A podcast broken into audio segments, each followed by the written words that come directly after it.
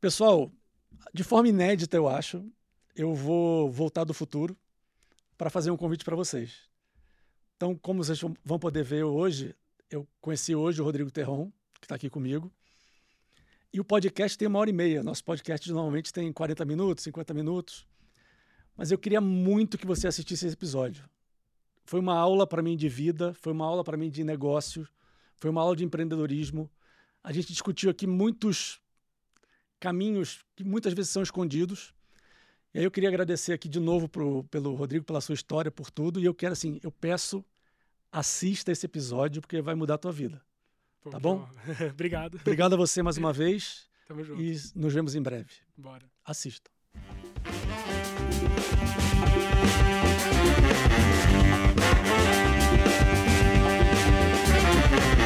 Bom dia, boa tarde, boa noite, pessoal. Mais um de Galingário da Monk, nosso canal de conteúdo, comunicação, novidades, inovação. Obrigado pela sua audiência. Não esquece de curtir, compartilhar, fazer o sininho. Eu sempre esqueço de falar isso, mas hoje eu lembrei. Estou é... aqui hoje com um cara que eu acabei de conhecer. É, é quase meu xará de nome e sobrenome, né? Eu sou Rodrigo Terra, ele é o Rodrigo Terron. E estamos conversando aqui desde o começo, eu dei uma estudada sobre você, Rodrigo, e eu vi uma história muito encantadora, muito de um crescimento muito sustentado e organizado ao longo da carreira, da vida. De novo, estou te conhecendo agora, agora eu quero conhecer os bastidores disso. Então, eu queria primeiro que você se apresentasse. Eu sempre falo que ninguém melhor do que você para falar de você mesmo. Então, bem-vindo, muito obrigado pelo seu convite, é um prazer te receber aqui. E se apresente, por favor. Show de bola. Obrigado primeiro pelo convite, né? Tô, tô bem feliz aqui de, de participar. Gosto muito de participar desse formato de podcast e, e acho que vai sair coisas bem legais. Sou Rodrigo Terron, né? Quase xará literalmente. Tenho 31 anos. Hum. Empreendo há nove anos e, e antes disso fiz uma carreira um pouco mais corporativa, mas acho que desde desde pequeno, assim, sempre gostei muito de tecnologia, sempre fui muito curioso com tecnologia e sempre tive o objetivo de, em algum momento, ter o meu, meu próprio negócio. Então, na medida que eu ia crescendo e olhando, sempre fui é, aquele cara dentro de casa, assim, que queria ter meu dinheiro. Então, de, de moleque, assim, eu vendia tudo que dava na minha mão. Eu fiz a minha avó uma vez arrumar um carrinho de sorvete, e eu ia vender sorvete na rua, e ela tinha uma amiga que tinha lá uma, uma fábrica de sorvete, então eu ia lá, enchia o carrinho, saía para vender. É... Sou moro hoje né, em Campinas, sou aqui de São Paulo, mas já morei em vários lugares aqui de São Paulo, né? Nasci na Zona Leste, ali uhum. em Guaianazes, mas morei na Zona Sul, morei em São Bernardo do Campo, onde eu, onde eu cresci, numa região um pouco mais rural ali, cresci em chácara, né? E, ah, que delícia. É, não tinha acesso à internet na época. É, e aí, quando eu fiz meu, meus 18 anos, terminei o ensino médio, eu falei, pô, se eu quiser realmente trabalhar com tech, eu tenho que estar em São Paulo. Uhum. Aí foi quando eu no primeiro momento vim morar na República, depois convenci a família, aí veio todo mundo para São Paulo e seus pais? Meus pais, meus ah, irmãos, ah, tenho dois irmãos e, e aí, aí chegou um momento que eu cansei um pouquinho de São Paulo, fui para Campinas. Aí levei todo mundo também. Então hoje. Que legal. É, é, só, um, só o meu irmão do meio, né? O segundo que mora aqui em São Paulo. O restante da família, todo mundo acabou ficando, ficando em Campinas. Fomos bem recebidos lá e acabou. É legal você já movimentando a sua história e a família desde. É, eu acho que minha família fez muito parte disso, né? Eu uhum. vim de. Acho que, tipo, tanto meu pai quanto minha mãe, assim, sempre foram muito sonhadores, mas a gente veio de uma. Vamos dizer assim, de uma situação econômica que eu acho que é muito realidade do Brasil, de uhum. não ter recurso. Então, eu cresci vendo meu pai e minha mãe tentando montar vários negócios, sempre dando errado, e negócios mais convencionais. Né? Então, abria ali um ponto comercial, tentava vender alguma coisa, e, e acabava que não ia não foi tão bem sucedido, mas acho que isso tem muito do meu DNA. Minha avó também. Uhum. Minha avó tem um mercadinho dela. Minha avó tem 73, 74 anos. Tem um mercadinho dela até hoje, vive disso. Aonde? Campinas? São, São não, ela mora em São Bernardo do Campo. Riacho Entendi. Grande ali na, na, parte mais rural da cidade. Não sei se você conhece ali, mas você tem São Bernardo do Campo. Aí você tem o Riacho Grande, que é meio que o, o interior de São Bernardo do Campo. Você tem a Balsa, ela mora ah, depois da Balsa. Não conheço. É, é longe. é, é, e eu cresci lá, então eu sempre tive muita influência familiar e e durante a minha carreira como é, empreendedor, assim, eu sempre tive muito apoio, né? Uhum. Acho que teve um momento que eu cheguei em casa e eu estava no momento legal da minha carreira como é, é, na área de planejamento, que é a área que eu trabalhei. E aí eu cheguei e falei, olha, eu vou pedir as contas e eu vou montar meu negócio, assim. E na época eu, eu ganhava, assim, coisa já de cinco vezes a renda familiar antes de eu uhum. trabalhar. Então, aí... me, me fala um pouquinho, onde você começou? Legal. Eu, enfim, eu estudei na escola pública, né? Uhum. Me, me, formei no ensino médio. Vim aqui para São Paulo e comecei como operador de telemarketing na, na época numa empresa que fazia cobrança para o cartão Casas Bahia. Era o produto que eu trabalhava. Tinha bastante trabalho. Tinha. tinha a carteira, assim, era um, na época era um prédio de 14 andares de, de call center só dedicado para Casas Bahia. E aí eu trabalhei ali quase um ano na linha mesmo. Uhum. Aí eu fui para um outro call center que era um pouquinho melhor, que era do Banco Cacique na época, né? Então, uhum. o Banco Cacique tinha acabado de ser comprado por uma empresa francesa, tinha ali um... Aí era meio que um... Era um call center, mas já era um nível melhor, assim, de, de modelo de trabalho. Era menor também, né? Não uhum. tinha uma operação tão grande. Comecei minha faculdade. Eu fiz análise e desenvolvimento de sistemas. E aí chegou uma hora que, dentro do próprio call center, eu migrei para a área de planejamento estratégico. Aí eu fui, fui na escadinha, né? Eu fui... Primeiro, é, é tinha uma posição que chamava Control Desk, que era quem controlava o tempo real dentro do call center. Então, você, uhum. você olhava ali para garantir que todo mundo estava cumprindo os horários da forma correta, você tem uma gestão né, de pausas, de quantidade de ligações. Basicamente, você fica ali o tempo todo olhando para o tempo real da, da operação. Uhum. Aí eu fui assistente, analista, analista 2, aí é, fui para um cargo de é, gerência, coordenação, gerência, saí quando eu ia, iria para uma posição de superintendência ali da área de planejamento. Pô, muito legal. E como é que o, a tecnologia, a programação entrou na sua vida?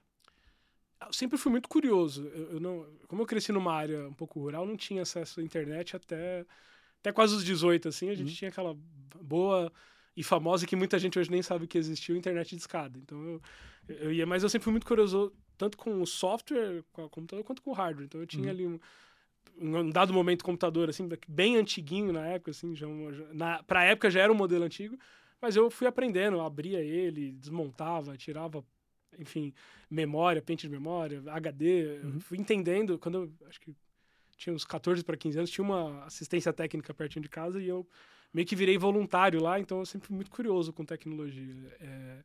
E aí a programação veio um pouco depois, quando eu comecei a fazer a faculdade, que eu, eu tive acesso à programação e eu comecei a usar isso no meu dia a dia, principalmente Por que, que você escolheu programação? Porque eu gostava de tech, eu queria, tá eu olhava para a tecnologia eu olhava assim e falava, pô, a tecnologia vai mudar o mundo. Tem coisa eu, aí. É, eu não me via num papel, por exemplo, na época, sei lá, talvez um advogado. Eu cresci em São Bernardo do Campo, né? Lá tinha as montadoras, então acho que quase todo mundo ali tinha o sonho de trabalhar na Volkswagen, trabalhar uhum. numa grande montadora. Eu olhava e falava, cara, não, não, sei se eu quero isso, eu quero trabalhar com internet. Eu, uhum. eu acho que na, eu assisti na escola quando eu tinha, assim, não vou saber exatamente quantos anos, mas assisti aquele filme Piratas no Vale do Silício, uhum. que é um filme bem antigo, assim, que conta né, a história do Steve Jobs, do Bill Gates. E eu olhava e falava, pô, eu, eu quero viver isso, né? Acho que é uma coisa, tipo, de criar algo que vai mudar a vida das pessoas e, e eu acho que a, a, tecnologia tem esse poder, mudou a minha pelo menos, sim, sim. e eu vejo constantemente mudando de várias pessoas, então eu acho que sempre foi uma decisão, desde pequeno, acho que era muito pouco provável eu não trabalhar com tecnologia. Tá. Aí eu consegui agora entender a convergência da sua origem com as suas decisões e com a mudança de carreira. Né? Então você acabou se tornando um cara muito de planejamento, que você via uma, uma, operação ao vivo e tinha que coordenar aquela operação ao vivo, que é muito difícil. Teve sucesso nisso, cresceu bastante. Como você falou, a sua renda pessoal era cinco vezes da família. Isso coisa de três anos, né? Sim. Trabalhando no mercado. E aí, de repente, você falou, cara, vou largar isso tudo e vou empreender. É, a gente entrevista muita gente, a gente trabalha com startup aqui bastante, com corporate, a gente tem vê muita coisa, mas eu sempre fico curioso de entender o, qual foi o clique de você mudar uma coisa que estava dando muito certo, aí você me corrige se eu estiver errado, mudar uma coisa que estava dando muito certo e começar do zero uma outra. Tem que Legal. ter uma coragem, tem que ter um, uma grana guardada. Como é que foi esse processo para você? É, eu, eu, eu acho.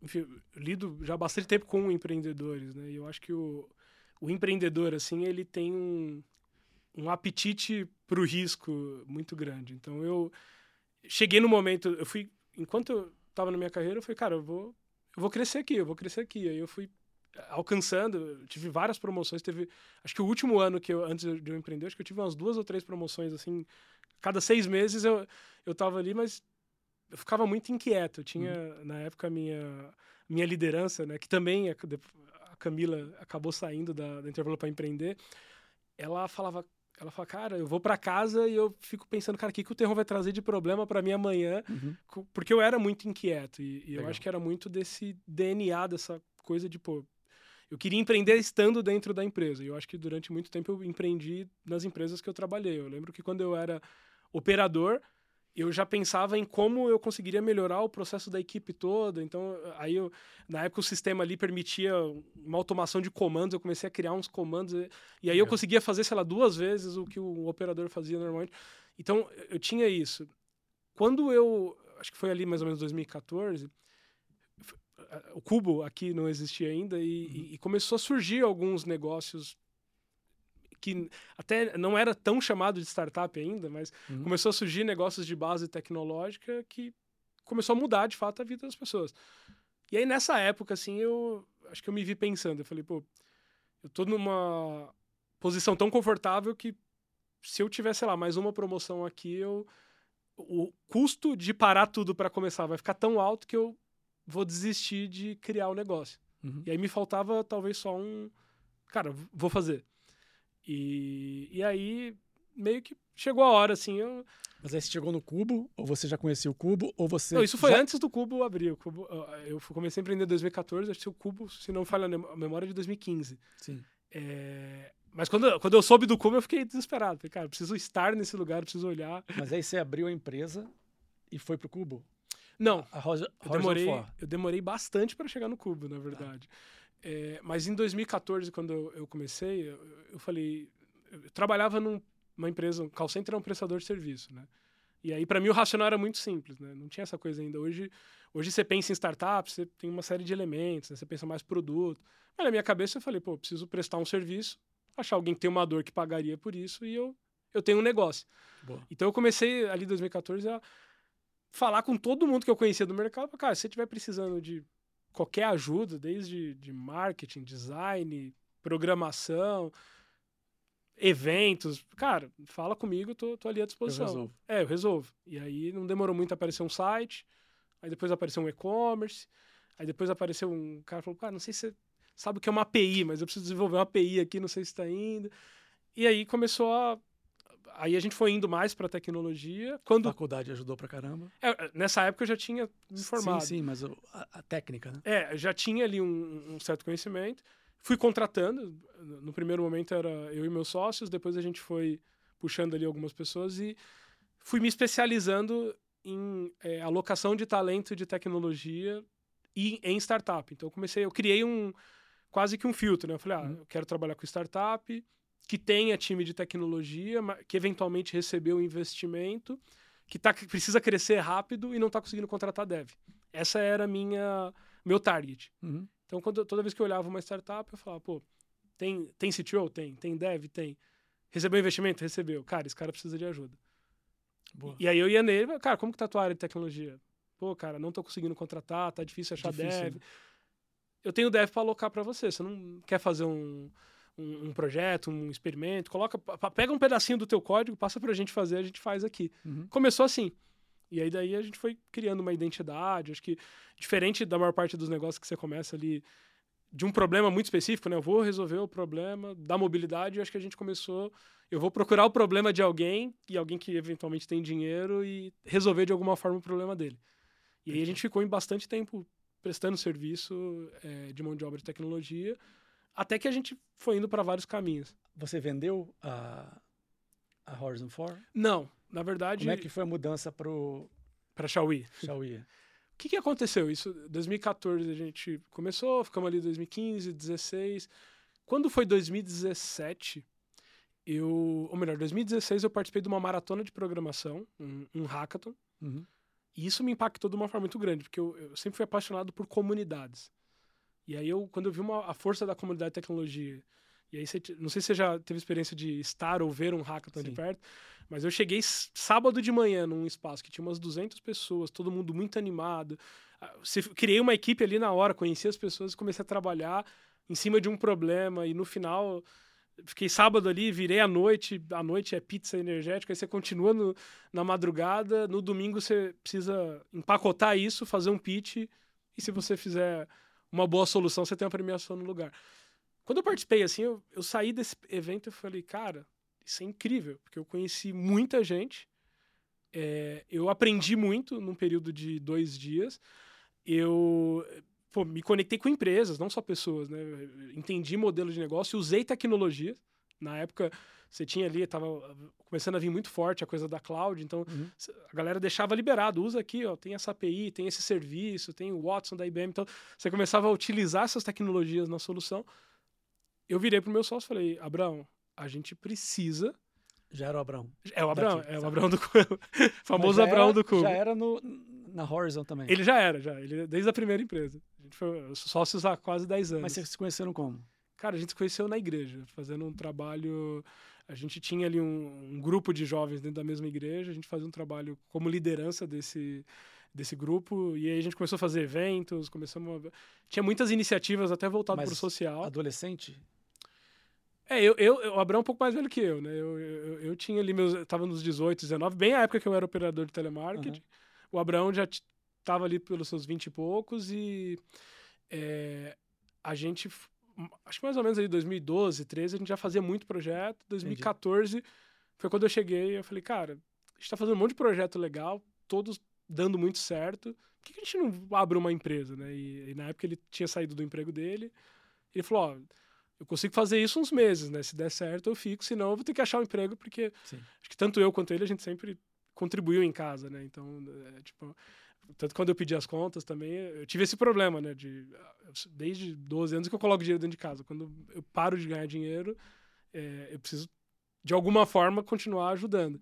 Então, a gente começou ali muito num teste, mas a gente já vinha desse, desse experimento, assim, dentro, dentro da igreja que, que já dava certo. A gente fez, assim, dezenas de eventos, grandes iniciativas, liderava pessoas, né? Porque a gente tinha ali... E, e eu acho que liderar... A gente tinha voluntários, né? Uhum. Todo mundo tá dentro de uma igreja acaba fazendo um trabalho voluntário. Então, é, é um pouco mais difícil, porque, às vezes, no voluntariado é diferente, né? A pessoa não tem uma relação de trabalho. Então, a gente... Acho que muito do, do que a gente aplicou no negócio veio dessa, dessa experiência. Só voltando um pouquinho, aproveitando uma coisa que você falou, depois eu volto para Xiaoyi. É, esse momento de ganho 5, amanhã não ganho nada. Como é que foi isso para você? Essa decisão, né? De ter que sustentar a, a família, ajudar a sustentar e. Foi bem difícil. Eu lembro que eu... Os primeiros meses eu ainda estava na, na Intervalor, que é a empresa que eu trabalhava. O Abraão estava full-time, a gente tinha mais duas pessoas full-time. E aí eu fazia uma dupla jornada. Então, ia para Intervalor, trabalhava o dia inteiro, saía, ia encontrar os meninos, fazia mais umas quatro ou cinco horas. E aí eu tomei a decisão na época, eu falei, ah, se a gente está todo mundo nisso, então meu salário é faturamento da empresa. Então, eh, eu pegava meu salário e dividia Porra, que animal. é, é, foi a forma que eu achei de viabilizar o Animal, negócio. Animal. A gente fez isso acho que uns seis meses, mais ou Fudido. menos. Depois a gente começou a ter ali um cliente ou outro. E, e aí, assim, diminuiu bastante. Tava ganhando literalmente o básico para sobreviver. É, mas chegou uma hora que eu falei: se eu não ir full time, não vai dar certo. E eu, eu lembro que, por coincidência, eu almocei com, com o Bento hoje, que era o meu CEO na época da Uhum. Intervalor. E a gente tava falando sobre isso, né? Eu cheguei pro Bento e falei: Bento, é, eu tô saindo, eu quero montar meu negócio. E aí ele pegou e falou: pô, Terron, eu, eu fico muito triste, porque você é um dos caras que é, tá fazendo um trabalho muito bom aqui, etc., mas na época a Intervalor tinha 3 mil funcionários. Ele falou: mas se alguém tivesse me impedido 16 anos atrás de montar a Intervalor, Sim. hoje era menos 3 mil empregos. Então não sei o que, que você vai fazer, mas eu sei que você vai fazer alguma coisa que vai Legal. fazer sentido. Pro mundo. É, e aí ele falou, como que eu posso te ajudar? E na época eu falei, bem, primeiro você pode me ajudar me mandando embora, porque aí eu vou, Uhum. eu vou sair um pouquinho melhor e, e eu tinha três anos de intervalor, então a rescisão ajudou ali um pouco também. A gente usou também, né, é, é para o negócio. E eu falei, segundo, eu gostaria de ser fornecedor da Intervalor de alguma forma. Então eu, eu saí da Intervalor e depois eu, eu, eu, virei um parceiro da Intervalor. Isso foi muito legal. E, e, e na época, assim, o, o, o Bento é, me ajudou. A Camila, que era minha chefe, ela está aqui no Cubo hoje com uma startup, que é o uhum. Mediação uhum. Online. Ela, na época, também me contratou, virou, então ela era minha minha chefe, depois ela virou minha cliente, eu, eu, eu, trabalhei. E aí eu tive um. Acho que o fato de eu ter passado alguns anos ali dentro do, do call center me criou uma rede de contatos que me ajudou a, a tocar o negócio. Sim. Eu, eu, acho que isso fez muita diferença, assim. Foi o Bento que te convenceu a ir para Campinas? Não foi o Bento. Ah, não foi o Bento. foi, essa história é super engraçada, porque eu tinha. A, a Intervalor é um call center especializado em crédito e cobrança. Uhum. E aí a gente usa, é, dentro da estratégia, o que a gente chama de um birô de crédito, que é alguém que tem um banco de dados muito uhum. grande, atualizado, que ele atualiza a minha base. Então eu, eu, recebo uma lista, sei lá, com 100 mil pessoas que têm algum tipo de dívida. E por que que uma empresa, por exemplo, a gente trabalhou, sei lá, com a Sky? Por que que a Sky terceiriza isso? Porque por algum motivo eu a Sky sabe que o, aquele CPF tem uma dívida, mas ela não tem contato, porque uhum. a pessoa trocou de celular, ela mudou de endereço. Endereço é mais fácil no caso da Sky, porque está instalado alguma coisa. Mas, sei lá, o cara sumiu e aí a Sky terceiriza isso.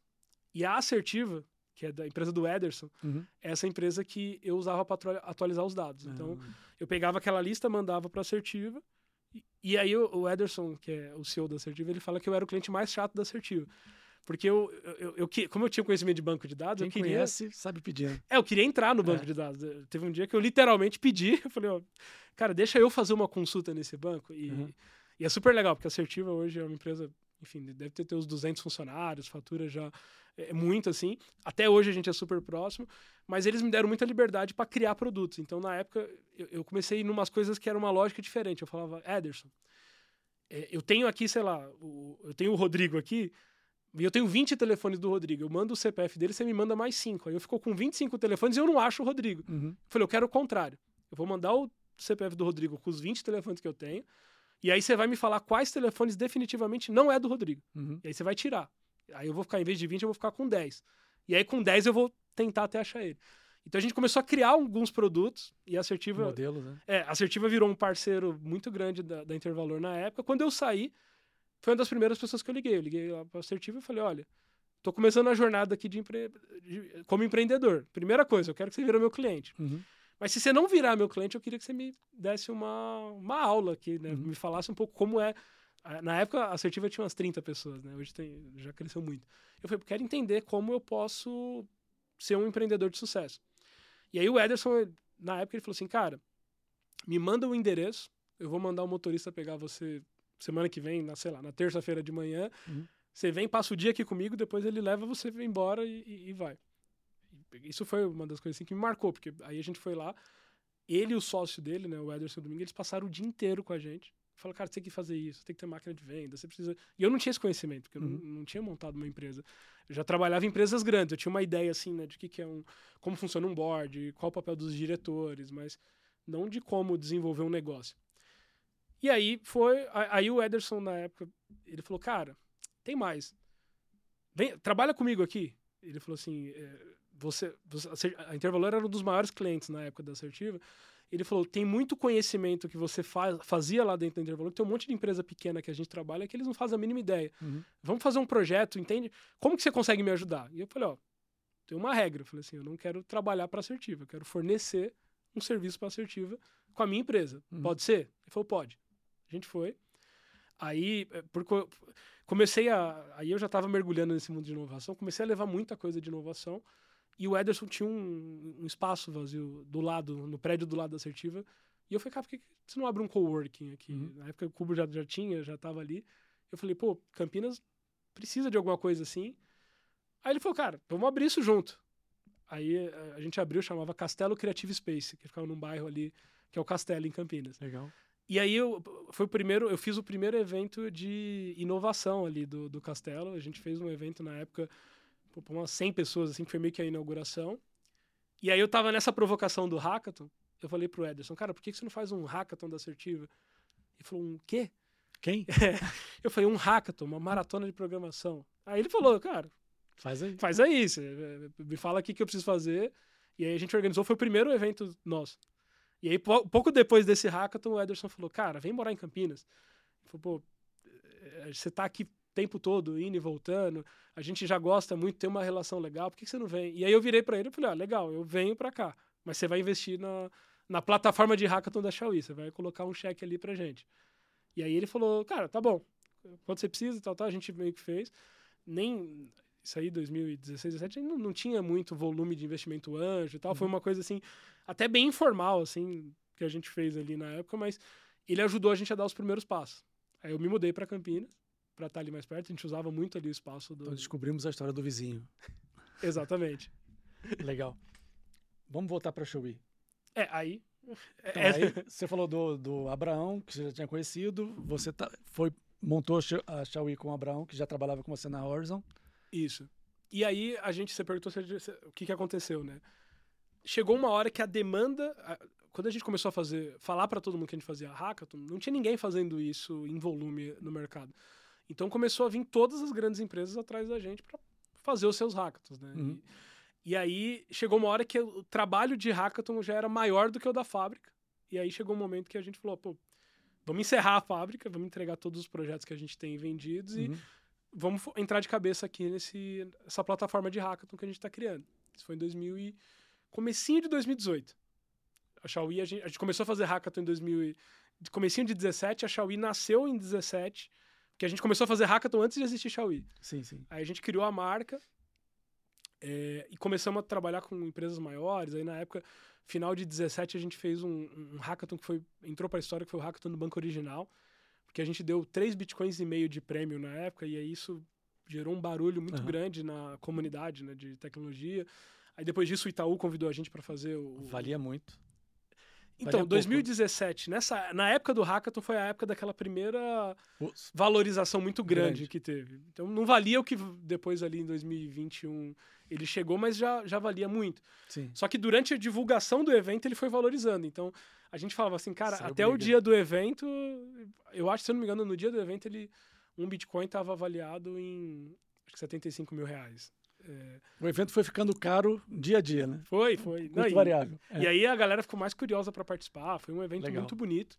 Aí a gente fez Itaú, aí depois é, a Uber procurou a gente e falou: Cara, a gente quer fazer, mas a gente quer fazer em vários lugares do Brasil. Vocês atendem em vários lugares do Brasil? Eu falei, claro. É um método. Depois eu entendi como fazer, né? Primeiro evento fora foi em Porto Alegre. Sim. É, a gente só descobriu a complexidade quando a gente falou, tá, mas como que eu consigo agora 80 desenvolvedores para participar de um hackathon em Porto Alegre, sendo Sim, que eu nunca é fui para Porto Alegre? É Aí a gente chegou lá, deu certo. Na época eu fui no LinkedIn, mandei um convite pessoal para cada um. Cara, a gente está chegando, o primeiro evento nosso fora de São Paulo. Foi um sucesso. A gente foi pra... Só LinkedIn? Esse primeiro foi assim, né? Tá. Que a gente fechou, aí fechamos cinco, eram cinco hackathons. Teve imprensa, né? Foi bem divulgado. Mas as inscrições estavam baixas. Aí eu entrei no LinkedIn e falei, cara, eu vou achar 80 devs aqui em Porto Alegre e vou fazer esse evento acontecer. Aí foi. Sensacional. Aí depois a gente foi para Belo Horizonte, Brasília, é, puta, rodamos o Brasil. E começou a vir muita empresa muito grande, assim. Aí eu lembro que nessa época, o Hackathon, até hoje, acho que o mais famoso que tem no Brasil é o da Globo, porque ele acontece dentro da casa do Big Brother Brasil. E aí eu falava pro Abrão, falei, cara, o ano que a gente organizar o Hackathon da Globo, aí eu Aí eu falo que a Xiaomi virou um negócio uhum. sério. E aí, em 2019, a, a, Globo procurou a gente e falou: cara, a gente quer vocês para organizar o nosso evento. A gente foi lá, fez com eles, foi super legal. Na época, o Abraão foi o apresentador junto com o Thiago Leifert. Foi uma coisa assim, bem. que marcou. Mas a gente fez mais de 150 eventos é, presenciais entre 2017 e 2020. É, mais de 80 grandes empresas, assim. Eu falo que das 100 maiores do Brasil, a gente trabalhou com mais da metade. E, e, foi bem na época da área de inovação, que todos assim, O que aconteceu? 2014 e 15 começou a surgir muita startup. 2017 e 18 foi meio que a resposta das grandes empresas. Então foi quando as grandes empresas falou, pô, se eu não mudar alguma coisa no meu modelo de negócio, essa galera, molecada da startup aqui vai, vai me atrapalhar. E aí foi a época que a gente, a gente surfou as duas ondas. A gente trabalhou com as startups ali no começo, e aí a gente foi para as enterprise, trabalhando com as grandes empresas. As duas empresas eram de serviço. As duas de serviço, só que aí a Xiaomi, a gente trouxe esse elemento de plataforma. Aí, assim, foi como eu, eu fui para o Vale do Silício em 2018. 2019 eu morei seis meses lá e eu, com o objetivo muito de entender como fazer uma plataforma escalar. E aí eu comecei a vender plataforma da Xiaomi é, como plataforma mesmo. Né? Então, isso ampliou o nosso faturamento. Mas a, a plataforma oferecia o quê? Ela. É porque assim, qual que é a complexidade de fazer uma maratona dessa? É que é tudo no papel. Então, a formação de equipe, uhum. pô, a gestão da mentoria, as avaliações, é, aonde que eu subo o projeto, aonde que eu divulgo. A, a gente meio que automatizou na época todo o processo uhum. dentro de um software.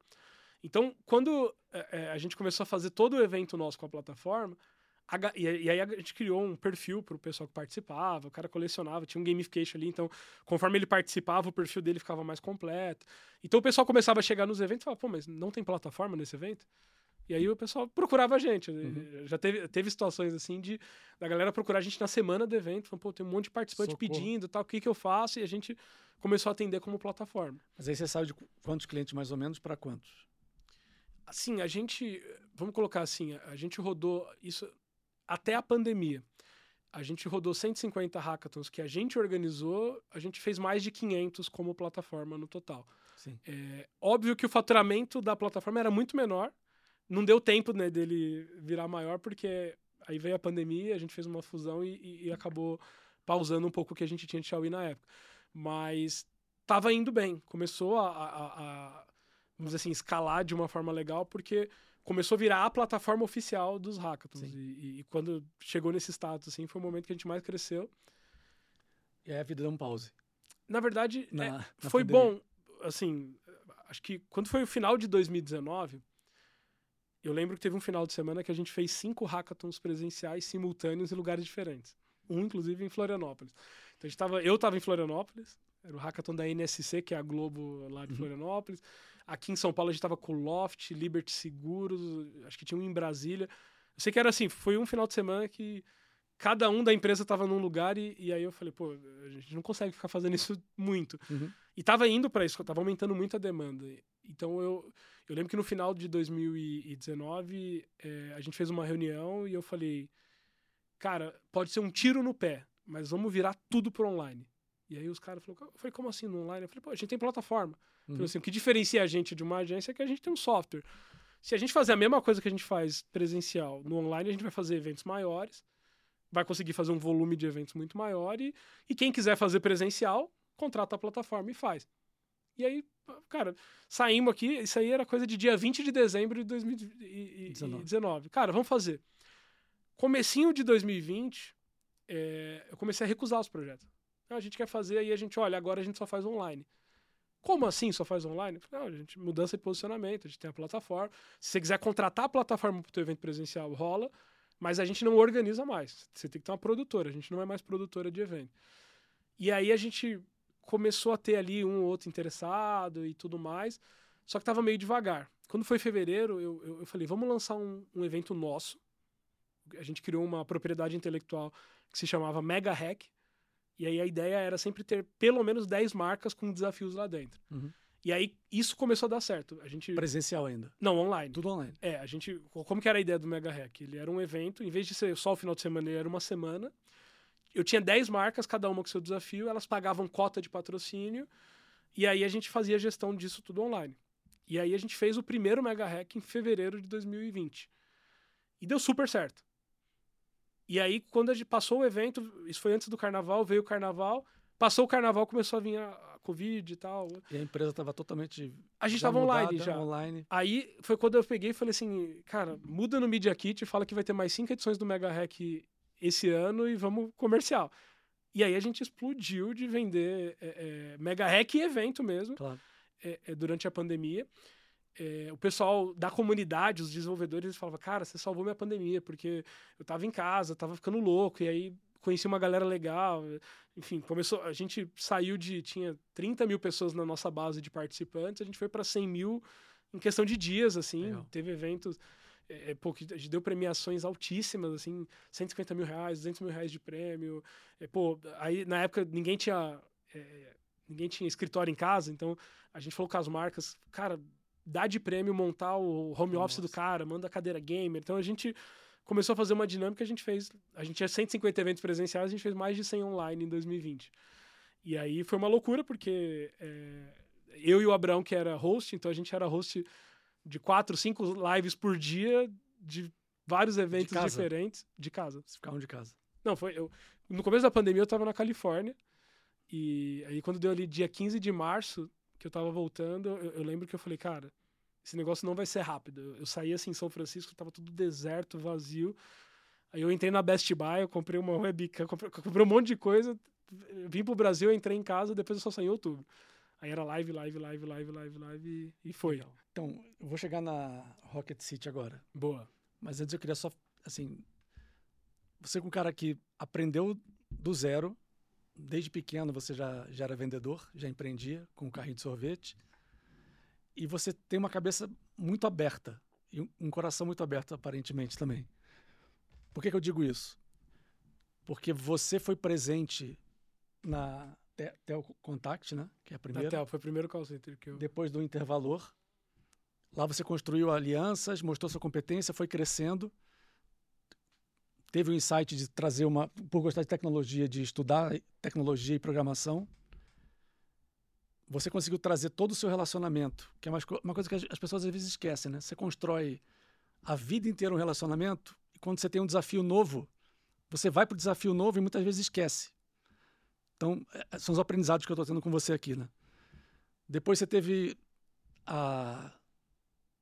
Nunca digo que é sorte, mas o privilégio de conhecer o teu sócio num lugar que vocês frequentavam, se confiavam e, e já criaram raízes a partir dali, num trabalho voluntário, que virou um negócio, o primeiro negócio de vocês, e vocês continuaram se abrindo de uma forma genuína.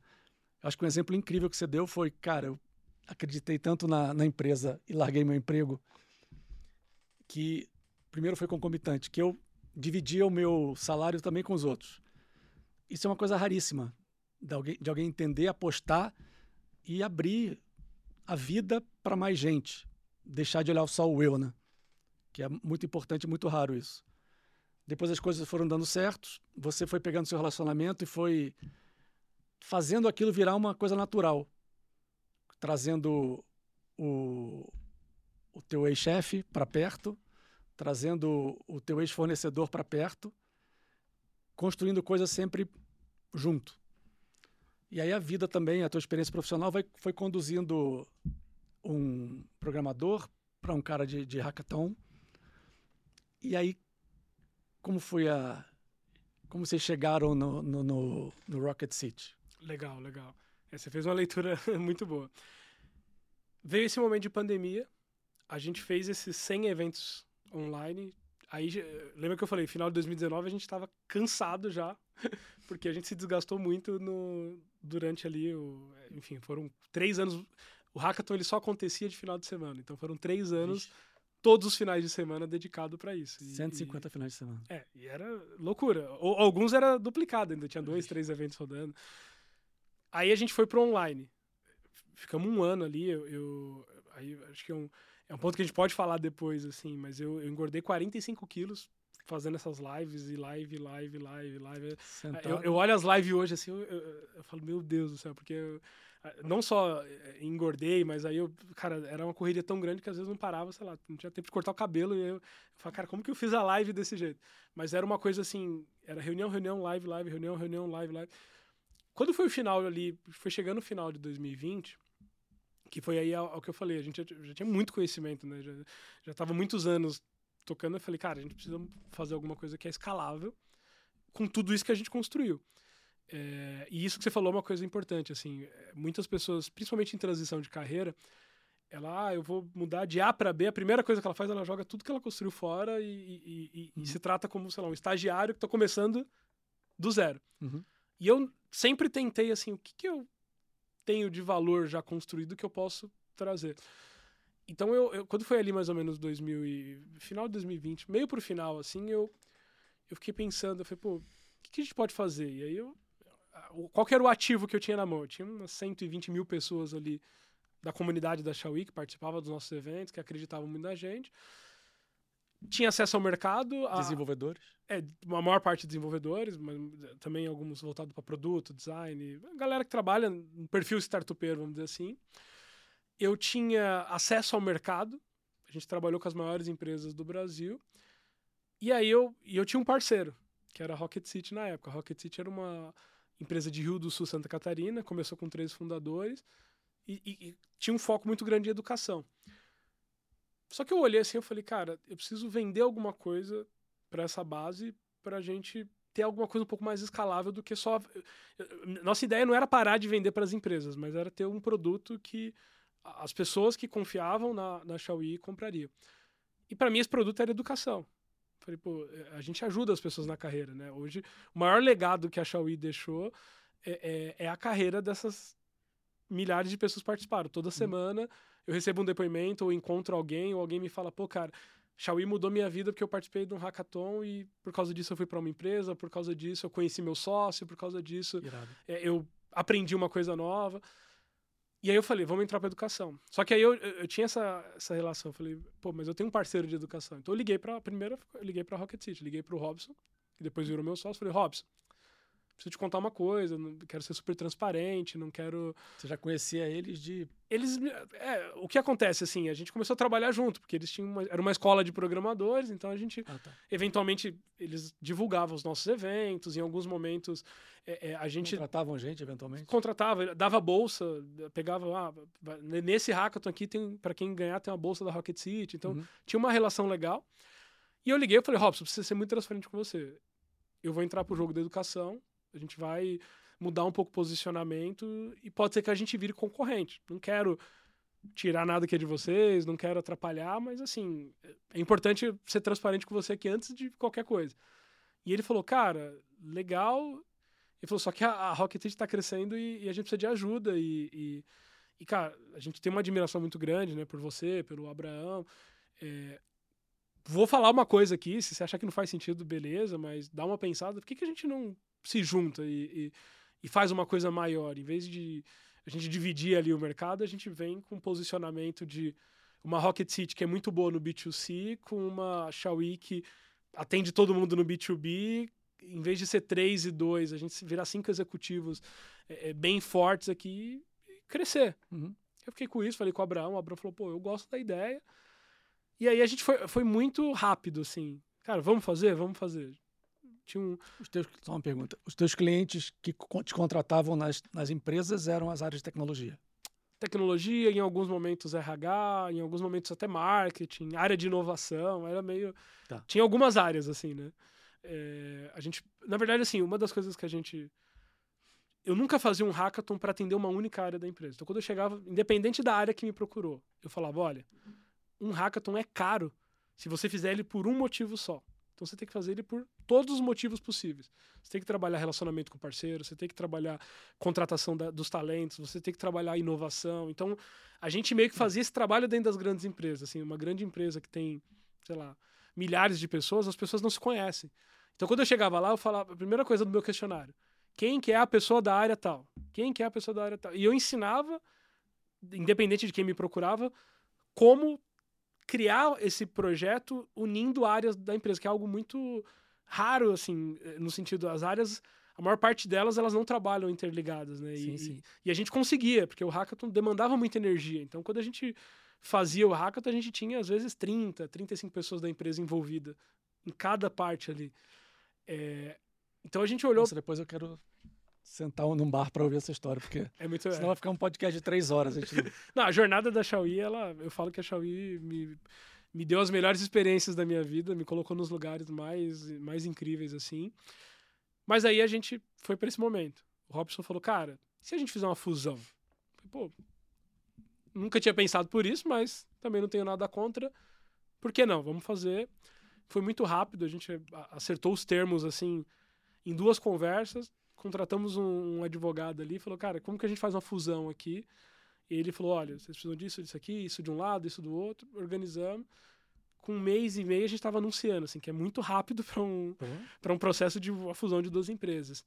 E quando a gente anunciou, foi, foi a primeira coisa, assim, 2020, a gente trabalhou tanto que a Xiaomi ganhou o Startup Award da Associação Brasileira de Startup, uhum. a gente teve uma visibilidade. Na semana seguinte a gente anunciou a fusão. 2020. 2020.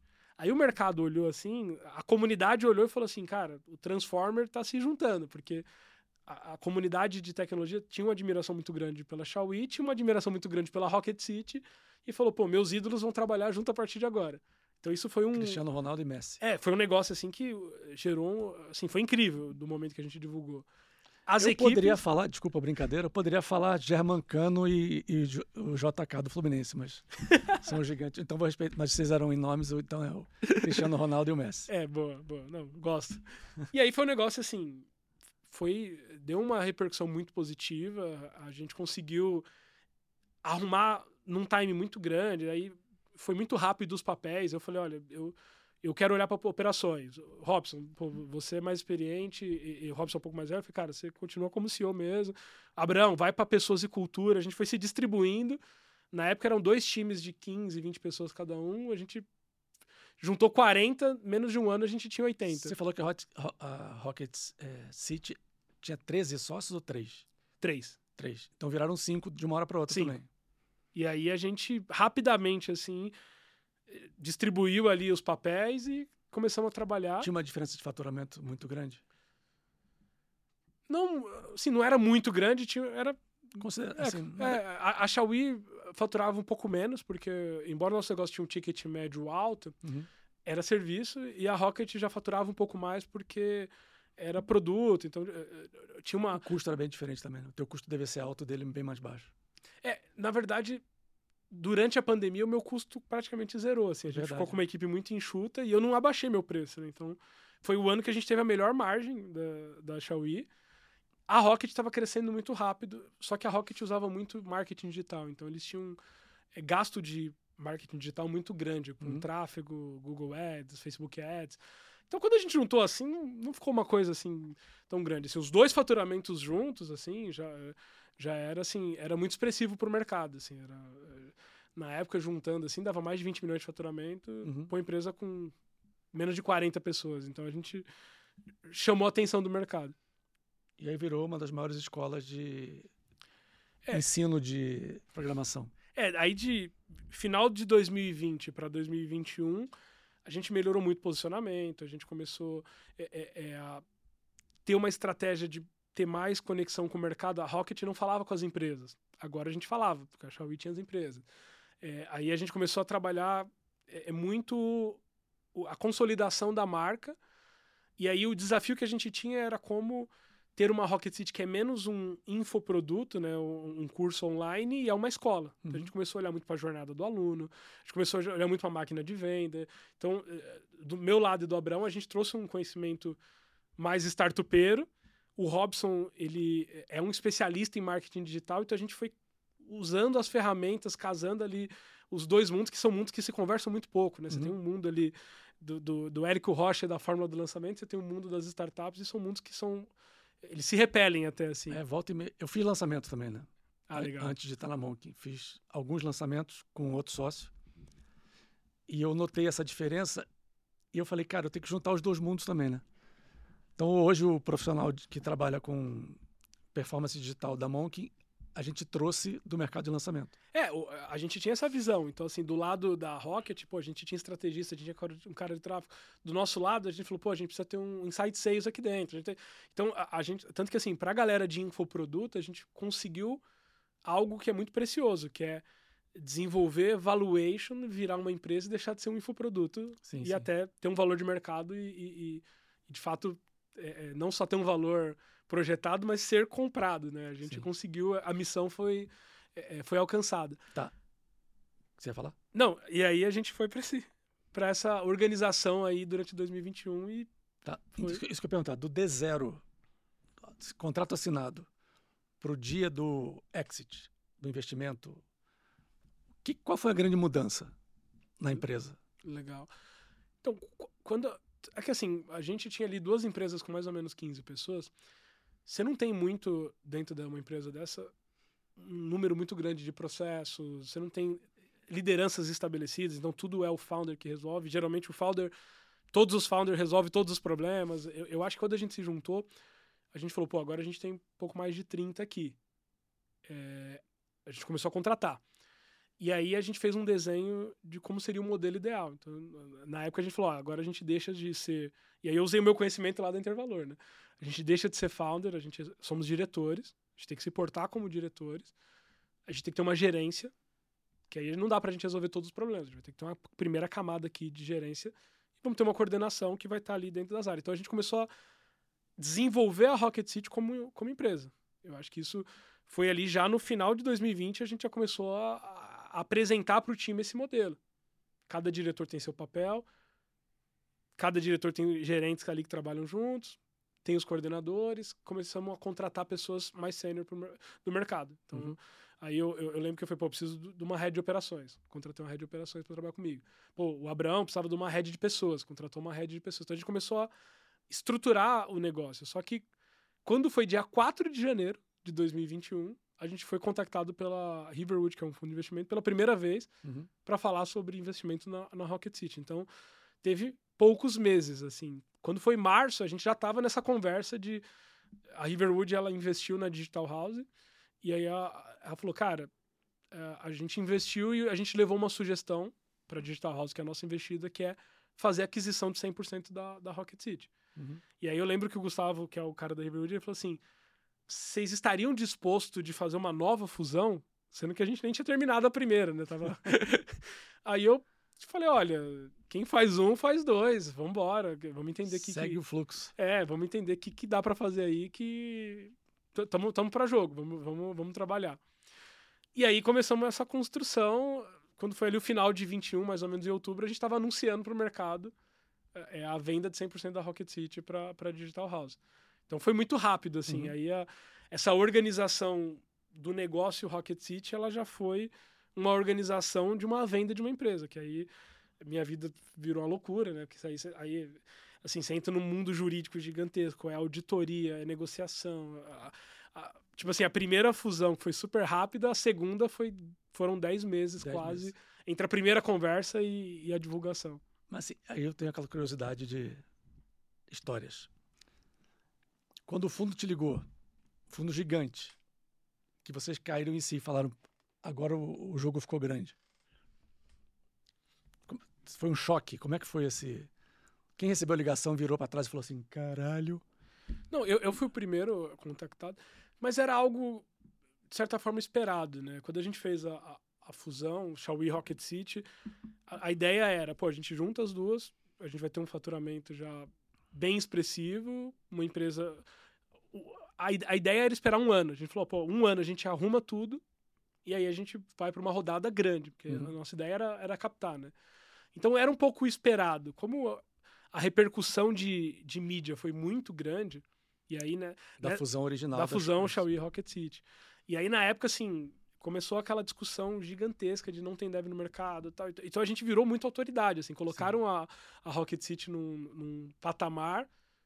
Pensa assim, a gente foi Startup Awards anuncia uma fusão e, e, a gente tem o produto mais valioso do Desejado mercado. Desejado do mercado de inovação que, que, que era a, é. a, mão de obra de tecnologia. Então a gente, a gente já imaginava que alguma coisa ia acontecer. Na nossa Sim. cabeça a gente iria fazer uma rodada. Não, vamos levantar investimento, a gente traz esse investimento e, e faz o negócio ficar grandão. Quando a conversa foi virando para um tipo, ah, a gente não quer investir em vocês, a gente quer comprar vocês, a gente sentou e falou, pô, faz sentido? Todo mundo está confortável? É, alguém não está confortável? Entre eh, cada um levantou os pontos ali, no final a gente acabou entrando num consenso e, e seguimos, assim. Então, do nosso lado, a decisão não foi demorada. O que demorou foi esse preparo, que você entra ali num... O processo de, de é, aquisição mesmo. É, e Jurídico. Eram, e... e eram duas empresas para analisar, né? Então, assim, pô, contabilidade das duas empresas, todos os contratos das duas empresas. Eh, foi auditado ponto a ponto. A gente, eh, assim, minha vida virou uma loucura, porque quando a gente falou, vamos, no dia seguinte tinha uns 15 advogados mandando mensagem, cada um pedindo uma coisa diferente. Aí tinha a galera da auditoria. A gente foi comprado por uma empresa argentina, então é, é diferente, né? Assim, é, não é uma empresa brasileira comprando uma empresa brasileira, então tinha várias questões para validar. Esses 10 meses eu quase fiquei doido, assim, porque é, é, o processo de vender uma empresa é um processo muito complexo. Pesado? Ele é, ele é maçante porque o que, que acontece? Vamos dizer assim, é muito detalhe, né? É, é quando você está vendendo uma empresa, enfim, quem está comprando tá, quem tá comprando e quem está vendendo assume riscos gigantescos. Assim, é, é, pô, vamos dizer assim, se eu já estava empreendendo de 2014 a 2020, são seis anos de trabalho ali que a gente está negociando. E, uhum. E a partir do momento que você vende, não tem volta, né? Não tem, pô, então, não gostei, vamos desfazer esse negócio. Então é, é um negócio que ele vai no detalhe do detalhe. E... Em algum momento vocês pensaram em desistir? Falar assim, putz, desse jeito eu não vou? Assim, acho que não desistir, mas em alguns momentos a gente. Dos dois lados, assim, né? Uhum. A gente uhum. falou, cara. Porque o que acontece? O, o, pensa assim, é, são duas empresas, mas aí você tem dois escritórios de advocacia de cada lado.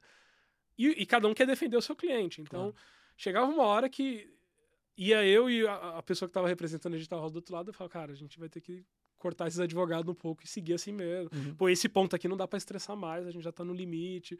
Então, tinha algumas coisas assim que a gente foi tipo assim, cara, se não parar aí, vão morrer. Por, mas por decisão estratégica, é. e um, cada um cede que é o é, é ideal, do né? tipo, ah, esse lado aqui a gente abre mão, esse lado aqui vocês abrem mão. E aí, até, até uma negociação, né? Tem e que... vocês estão lá ainda?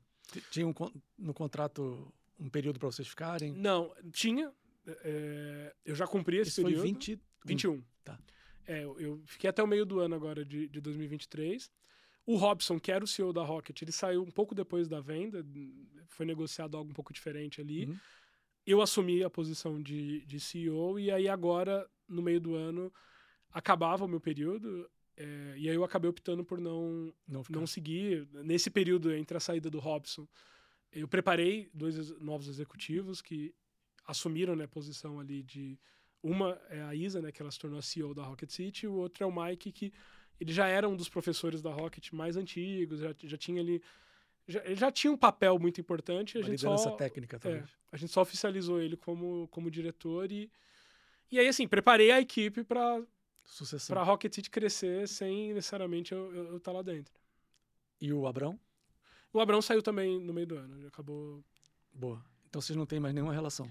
A gente continua como acionista. A gente, tá. a parte, né, quando a gente vende a empresa, parte disso vem em então ações. Então manteve, sim. É, e aí a gente manteve. Né, a gente ajuda, participa ali de, de algumas iniciativas. Acho que, no geral, é, é, eu estou sempre é, palestrando, participando aqui de podcasts, eventos, então eu sempre acabo levando muito do nome da, da Rocket City por onde vou. Acredito muito, acho que é uma empresa muito diferenciada. É, até agora a melhor empresa que eu trabalhei, né? Não sei qual, como vai ser os próximos negócios, Legal. mas é, eu, eu pensei muito, falei, pô, tô com 31 anos agora, é, eu queria ter esse exit na, no meu currículo, para mim era, acho que é, é, um grande objetivo de todo empreendedor, mas uhum. para mim tinha um peso a mais, que era uma chancela, porque eu não não vim né, de uma família empreendedora, então não tinha um histórico familiar, eu não passei pelos melhores colégios, eu não fiz um MBA em nenhuma universidade é, é fora, então eu precisava ter alguma coisa para chancelar os meus próximos passos, assim, como empreendedor. E um exit é um é claro. é algo indiscutível. Você vai, é, é um vamos dizer assim, a consolidação de anos de trabalho. Então, do zero até a saída foram nove anos e, e aí chegou a partir desse momento, eu, eu quis me ver de novo numa posição de, tá, agora eu quero pensar o que, que eu quero realmente fazer e, e seguir. Não que eu não gostava, mas eu entendo que a minha jornada na Rocket City ela estava concluída. Eu, eu fiz a, a, levei a Rocket City até onde ela precisava, que veio com esse legado da Xiaomi, que veio lá da, da, dos primeiros negócios. E aí eu falei, pô, agora eu quero dar um reset e pensar em próximos passos. Sim. Uma coisa que você falou, só a gente tem que começar a ir para o final, mas Vambora. Tá muito legal, tá muito legal. Você falou ali sobre a sua educação no ser das melhores escolas e você não ter um, um curso lá fora, de universidade ou o que seja. Eu tenho escutado bastante isso. Gente que construiu tudo sozinho. Perfeito. E que, vou falar da pessoa que eu conheço, que tinha um bloqueio. Não, não sei se é o seu caso, queria ouvir. Falar, cara, eu não consigo sentar com grandes investidores ou com grandes executivos porque, na minha cabeça, essa chancela é essencial.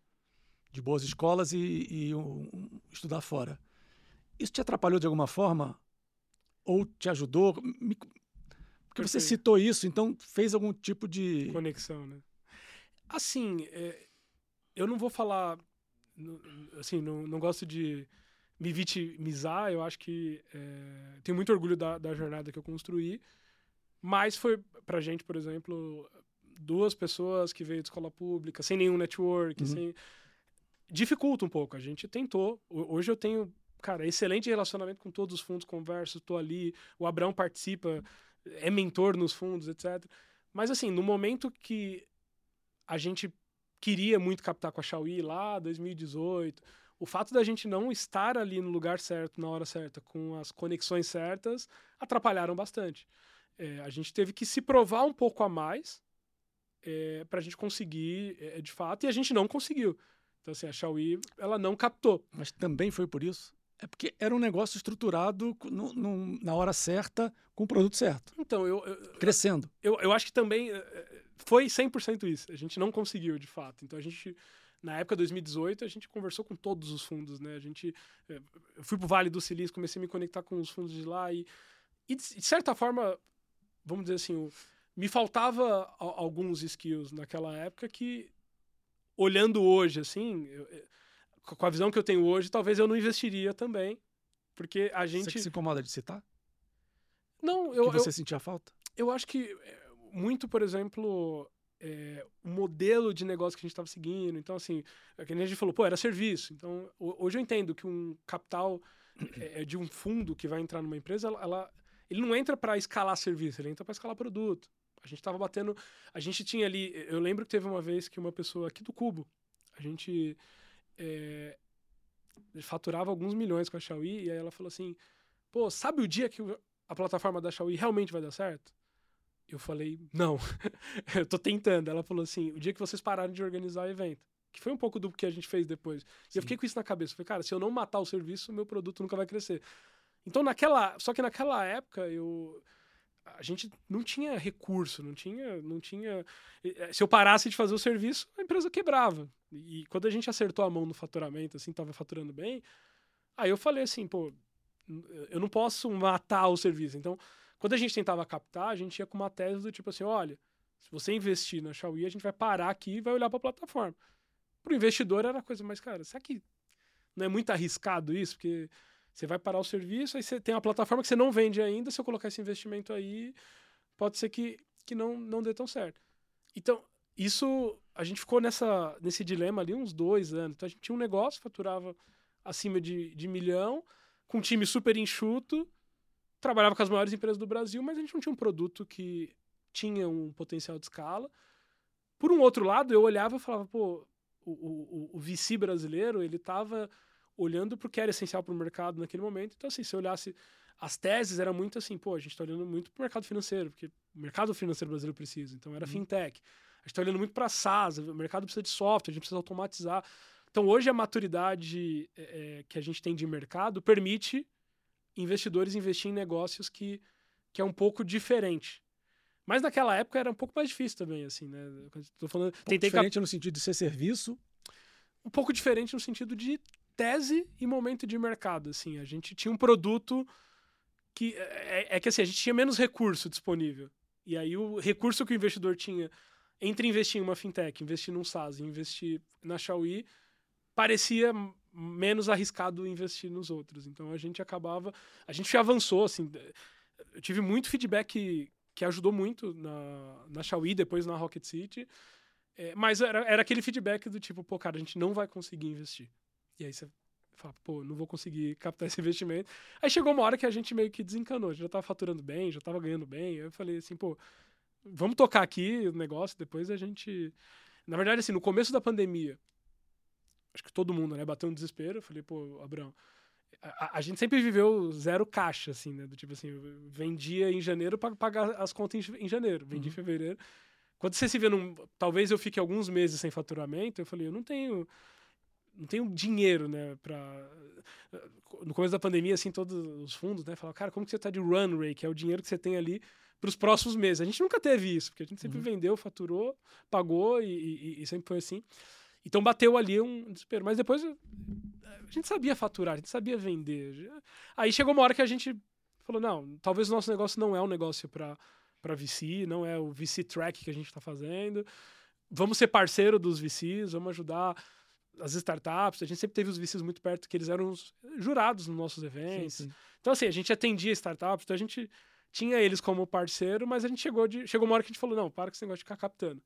E aí a gente, na Rocket, lá na frente, A gente falou, agora eu tenho um produto, tenho uma máquina de venda, é escalável, é...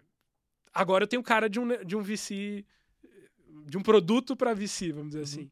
E, e, de fato, quando a gente chegou nesse ponto ali, a gente já a gente teve vários investidores dispostos a investir. A gente, a gente optou por vender. Porque aí meu medo mudou. Eu falei assim, se eu captar agora, precisar de mais dinheiro, não conseguir captar e, e esse dinheiro que a gente levantar acabar. Uhum. E aí, quando surgiu a possibilidade de vender o negócio, eu falei, volto para a chancela. Falei, cara, talvez eu precise dessa chancela e, e aí, nos próximos negócios, é, pô, cumpri aqui, né? Eu fiz a jornada completa. Sim. Mas faz muita diferença. Assim, e eu não julgo o, a decisão do VC, né? Quando você olha ali uma startup, você fala, pô, esse founder passou por Stanford. Você sabe que tem um peso muito grande. O que significa passar por Stanford? Pô, esse founder aqui é, veio pô, de uma família que há três gerações empreende, tem negócio. Você sabe que aquele empreendedor ele teve uma experiência, passou por uma, por uma estrutura familiar que é mais seguro para você co colocar o dinheiro. E, e, eu acho que o, o papel do VC é isso, é analisar bons negócios e colocar, investir com responsabilidade. Existe outliers, né? Existe pontos fora da curva, mas não é todo mundo que consegue fazer essa jornada. Mas eu tô aqui me questionando o tempo todo, porque foi mais pelo produto ou pela ter ou não ter Harvard? Porque você está me falando produto, produto, produto, não era um produto que tinha fit para o VC naquele momento. Legal, eu tenho uma boa resposta. é que assim, foi pelo, no geral, pelo produto, mas se tivesse um Harvard no meio, ah. falava, cara, talvez esses caras não acharam ainda, mas, então, mas existe a é... confiança, entendeu? não se trave por isso. Esse é o meu grande ponto com a pessoa que eu estou discutindo e, pelo Sim. que eu estou entendendo, com, com, um aprendizado que você teve, né? É, eu não, eu não, eu não diria que a gente travou. A gente, ah, então vocês não travaram. A gente tentou, tentou. Quando a gente falou, pô, se não é o momento de captar, captar exige é, muito tempo. Assim, cê, são dezenas de conversas, são materiais que você precisa elaborar. Então a gente tentou, passou, falou, cara, talvez não é ainda. Vamos focar Sim. em aumentar faturamento se eu aumentar Entendi. faturamento, se eu melhorar o produto, se eu melhorar a equipe, caminhos, né? Porque... uma hora a gente vai conseguir. É, eu acho assim, fez falta? Ah, obviamente, se eu tivesse. É aquela coisa assim, né? Você gostaria de ter passado por Harvard? Adoraria ter feito Stanford. Stanford era. Quando eu fui pro Vale do Silício a primeira vez que eu pisei no campus de Stanford, eu falei, cara, agora eu entendi. Porque é... aí você começa a interagir com as pessoas, você entende por quê. Então eu, eu. Por isso que eu falei que eu não julgo a decisão talvez naquele momento eu não tinha um negócio Sim. apto. Só que se eu tivesse um bom network, a jornada do investimento ela começa no. Eles falam que é os três Fs, né? Que é o, a primeira rodada do investimento você vai fazer ali com familiares, amigos. Se eu tivesse mais conexões, talvez eu teria começado um negócio com mais dinheiro, e aí, aí você investe melhor, aí você consegue. A, a gente sempre, é, por exemplo, começou a contratar pessoas do zero. Então a gente, obviamente, a gente não conseguia contratar e competir com uma empresa que tinha investimento. Então eu contratava uma mão de obra que eu ia formar, eu ia desenvolver esse talento lá dentro. Então foi um caminho mais lento. Mas eu nunca vi isso como impeditivo. Eu falei assim, legal. E você fez. É. Tipo assim, beleza, não, não tenho Stanford, vou continuar empreendendo mesmo assim.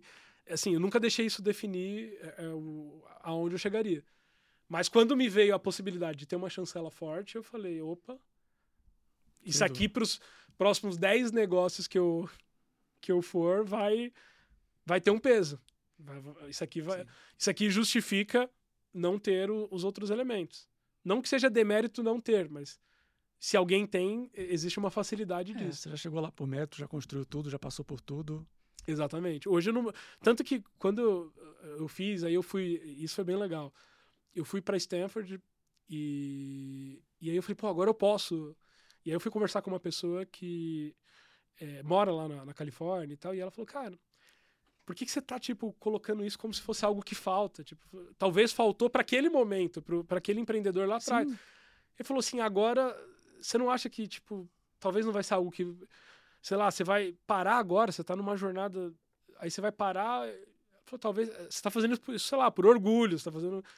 E eu falei, pô, pode ser que seja verdade, pode ser que eu não precise fazer isso agora. E aí eu, eu desencanei um pouco, mas eu ficava eu, eu lembro que uma pessoa falou para mim, falou, cara, se você não conseguir se inscrever para o processo de, do MBA de Stanford até 30 anos, passou de 30, esquece que a taxa de aprovação vai cair, ela cai drasticamente. E aí eu ficava com isso na minha cabeça. Eu falava, cara, eu só tenho mais dois anos, eu só tenho mais um. Aí depois eu desencanei, assim, eu falei assim, pô, se for para acontecer, vai acontecer e. Vai dar aula lá, pô. É, exatamente. É, é já fui convidado para então. participar e, e, dar uma aula em Berkeley, sabe? Esse é meu ponto. É, e aí já mudou, não é mais uma necessidade. Quem tá lá tá preso em teoria. E, cara, pelo amor de Deus, Berkeley, Stanford, Harvard, Harvard MIT. Pelo amor de Deus. Eu já tenho muitos amigos em todas as Sim. universidades e, e eu consigo todas as vezes que eu estou nos Estados Unidos, eu, eu, visito, vou lá e pergunto, e, e, eu consigo. Me sinto muito feliz de ser mentor, apoiar, ajudar, enfim, na, na jornada, conectar essas pessoas. Eu, eu, acho que mudou muito o papel, assim. Sem dúvida. E agora? Próximos passos. Você está livre, entre aspas? Eu essa, essa é a pergunta que eu mais recebo e respondo Droga. ultimamente. Droga. Então não responde, brincadeira. Não, é porque é, é, muito, é muito engraçado, assim, porque o dia que eu fiz o post falando, né, do Zero ao Exit, ah, eu tô saindo da, da Rocket City, não deu 30 segundos, eu comecei a receber no WhatsApp, o que, você vai fazer? O que, você vai fazer? O que, você vai fazer? E aí vem esse peso da chancela. Eu recebi N, N propostas diferentes, pessoas falam, cara, não, vamos conversar, pô, acho que tem coisa pra gente fazer junto, etc, etc. Só que aí eu, na minha cabeça, eu falei, pô, fiquei nove anos full, intensos ali. Eu falei, eu não vou tomar uma decisão em, sei lá, 30 dias. Então eu decidi não tomar nenhuma decisão rápida. Eu tô hum. nesse momento de não vou tomar uma decisão rápida. E tem, pós né, a venda da, da Rocket City, eu me tornei investidor, eu me tornei advisor, eu, eu comecei a a, a dedicar um pouco de tempo para outros negócios e principalmente para outros fundadores que eu possa agregar de alguma forma. Sim. E aí hoje eu tenho dedicado um pouco mais do meu tempo para estar perto desses negócios. Assim. Então eu, eu, percebo que é, é, a experiência, embora eu tenha 31 anos assim, é, o fato de ter passado pela jornada completa, eu, eu sei alguns macetes ali, alguns caminhos, alguns atalhos que, que ajudam. Então hoje eu estou apoiando vários negócios. Minha, acho que tô trabalhando tanto quanto eu estava, mas talvez não colocando todo o meu tempo em um único negócio, mas estou apoiando várias iniciativas e Legal. conectando, usando o meu network para ajudar outros negócios. Acho que isso isso está sendo um, algo bom para esse momento de não vou tomar uma decisão rápida. Sim. Eu poderia dizer que você está fazendo o que você sempre fez? Sim, de certa forma, sim.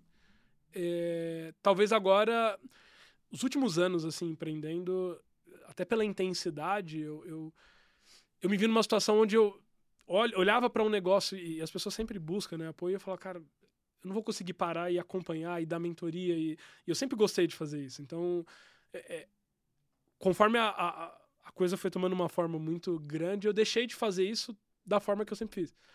Então, eu comecei a é, ter uma disponibilidade menor surgia muita coisa, muita gente me procurava. você não quer ser meu mentor? Você não quer ser meu advisor? Você não... E aí eu falo, pô, com dor no coração, não vou conseguir fazer isso agora. Uhum. E aí agora eu, de obviamente que não é uma disponibilidade infinita, mas eu comecei a me dedicar um pouco para negócios que, um, eu acredito no fundador, no time de fundadores. É, dois, eu, eu tenho experiência, consigo agregar de alguma forma.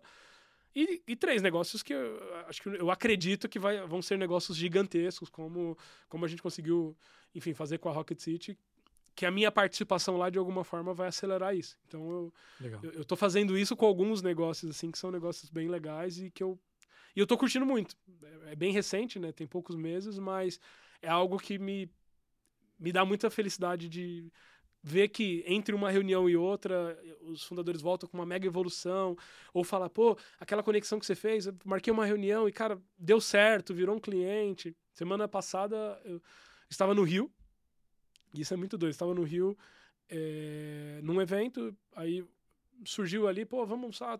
Cara, o CTO, e aí uma empresa gigantesca, o CTO de tal empresa está aqui, quer te conhecer. Aí eu fui almoçar. Aí nisso tem dois empreendedores que eu estou apoiando lá, eles estavam ali, eu ia almoçar com eles. E aí eu falei, ah, vou cancelar o almoço aqui. Eu falei, ah, não vou cancelar, quer saber? O CTO quer falar comigo, ele vai falar comigo e com eles também. Aí eu falei, mandei pro CTO, falei, ó, oh, topa almoçar, mas eu vou levar dois empreendedores que eu tô apoiando. E, eu, e tinha fit entre as do, os dois negócios. A gente fez um almoço, foi um almoço de duas horas e pouco, aí eu tinha um call, eu saí. Falei, pessoal, vou precisar, vou ir no qual eles continuaram lá conversando. Aí no, no mesmo dia à noite, os empreendedores chegaram e falaram, cara, você não tem ideia do que, que é essa conexão que você fez e já saiu coisa, a gente já tá com lição de casa e vai dar bom. Então, para mim foi algo que, sei lá, não, não custou nada e, e, que gerou um valor muito grande para um negócio Sim. que talvez é, é, teria um pouco mais de dificuldade de chegar ali. Então eu, eu acho que são coisas assim que, que hoje para mim tem um tem um peso muito grande assim. Se eu posso agregar para a jornada de vários fundadores e, e o fato da gente ter é, passado essa jornada de Xiaomi Rocket City, hoje assim, qual que é o legado que tem isso? Muitos negócios nasceram disso. É, eu conheço talentos em todas as empresas, assim, dificilmente existe no Brasil uma empresa de tecnologia que, com mais de 10 desenvolvedores que não tem um aluno da Rocket City, então uhum. a, a, gente está no mercado inteiro e assim, eu tenho um, uma um, acho que um, um nível de profundidade de conexão que poucas pessoas têm nesse nível, assim, o fato de eu ter rodado a Xiaomi a gente ia presencialmente em todos os estados. Então, é, é eu Sim. chego em qualquer lugar do Brasil, eu conheço alguém, alguém. É, é, muito legal isso, assim, que às vezes eu vou num lugar e marco ali, faço um stories, no, posto no meu, no meu Instagram. E aí começa a vir aquele monte de gente daquele local do tipo, cara, como assim você tá aqui, você não me falou? Não, não vamos se encontrar, não onde você tá, onde é seu hotel, onde Essa é o aeroporto. fica desse tamanho. E aí aperta a agenda, então... E, e eu gosto disso, assim, eu, na época ali, da, durante a pandemia, pós-pandemia, comecei a viajar, a Rocket City também, a gente tinha time no Brasil todo. Então ia, pô, fui para Salvador, quem, quem da Rocket trabalha em Salvador? Ia lá marcar. É, teve uma, uma funcionária nossa que eu, eu falei assim: o que, que você faz aqui de manhã tal? Antes, ah, eu faço crossfit. Pô, posso ir com você? Eu fui no crossfit com, a, com, com, ela. Aí o outro eu fui para Salvador, conheci a família, conheci os pais. Os pais contou a diferença, né? Do tipo, ah, pô, ele mudou tanto depois que ele entrou no, na Rocket. Então, assim, eu comecei a ter essa essa questão, eu, assim, as pessoas falam que eu sou uma das pessoas que mais viajam, né? Porque eu tô o tempo todo de um lado para o outro, mas também virou algo que é, era algo que eu nem sabia que eu queria, mas eu queria. No começo da minha carreira não tinha. É, tava em você, pô. É. Sempre teve em você. E, e, essa coisa de conexão e de juntar as pessoas, conectar tudo. Acho que o Hackathon fazia isso, a educação faz isso, e, e eu acho que tá muito no legado que eu quero construir como, como empreendedor. Incrível, parabéns. Valeu. Última pergunta, depois tem uma pergunta surpresa. Boa. E a família nessa história toda?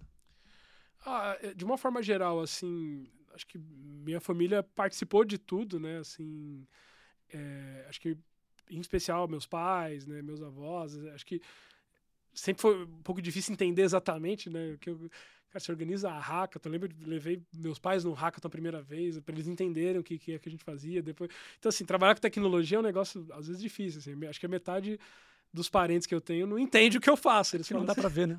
É, ah, eu, eu, eu, sei que o, é, eu sei que o Terron tá na TV, eu sei que saiu um monte de jornal, eu sei que ele virou Forbes Undertale, mas eu não faço a mínima ideia do que, que ele faz. Uhum. Tipo assim, metade das pessoas não sabe explicar o que eu faço e nem eu. Quando alguém fala, cara, o que, que você faz? Eu, eu travo ali, é muita coisa para explicar.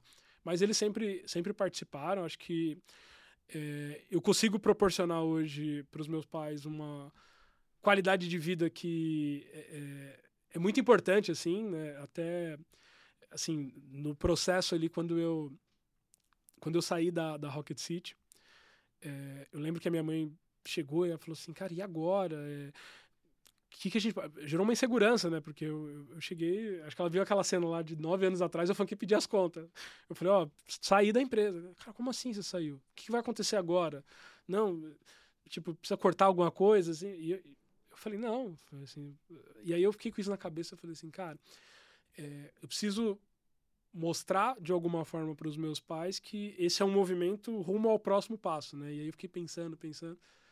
E, e acho que desde que eu, eu faço assim, eu faço, cara, 10, 15 viagens internacionais por ano. Uhum. E eu nunca tinha conseguido fazer uma viagem internacional com meus pais. E aí eu peguei e, e falei assim, ó, arruma as malas, semana que vem a gente vai viajar. E eu Faz uns dois anos que eu fiz ele tirar passaporte, que eu falei assim, uma hora vai... Vai rolar. É, eu falei, uma hora vai surgir uma oportunidade. E eu fui lá, comprei umas passagens é, para Dubai e levei meu pai e minha mãe, passei uma semana com eles lá, para eles entenderem do tipo assim, que não era um movimento, era sempre, é sempre um movimento rumo ao meu próximo nível, assim, o que que, o que que é que pode esperar. E aí eu levei eles assim, eles ficaram super assim, é, uau, tipo, assim, maravilhados, assim, com porque eu acho que isso é muito legal, assim, né? Eu, eu, de novo, essa coisa, né, do... Quando você cresce num ambiente onde, por exemplo, eu tenho muitos amigos, né, que cresceram e ia para Disney e não sei o quê. Né? Você já cresce com essa referência de que o mundo é muito maior do que só onde a gente uhum. vive, uhum. é, é, de que tem, mas eu precisava passar isso o contrário, né? Eu falei, pô, eu não tinha. E eu, beleza, agora eu tenho, eu entendo como o mundo funciona, mas eu preciso passar isso também para minha família de alguma forma. Sim. Então eu, eu, eu, hoje eu foco muito em dar essa qualidade de vida para os meus pais, assim, em dar essas experiências que eles não tiveram, mas é, eles, meus pais participaram de vários hackathons que eu fiz, é, eventos que eu vou palestrar, é, é, pô, podcast, todos que eu participo, eles fazem questão de ouvir, marca, e tem hora que eu até falo pra mim, para de postar, porque ela fica postando essas coisas. Posta o nosso, hein, pessoal? ela fica postando é. É, nas redes sociais e, e, eu tento também estar tá um pouco mais próximo, assim, acho uhum. que é, vários momentos, assim, o pessoal fala, pô, deve ser muito legal, já teve gente que falou assim, cara, mas você viaja o tempo todo, deve ser muito maneiro, mas teve momentos que eu, por exemplo, não estava aqui no Brasil num aniversário da minha mãe, do meu pai, num dia das mães, no, no meu aniversário, passei já uns três aniversários fora, que tinha um evento, tinha alguma coisa importante.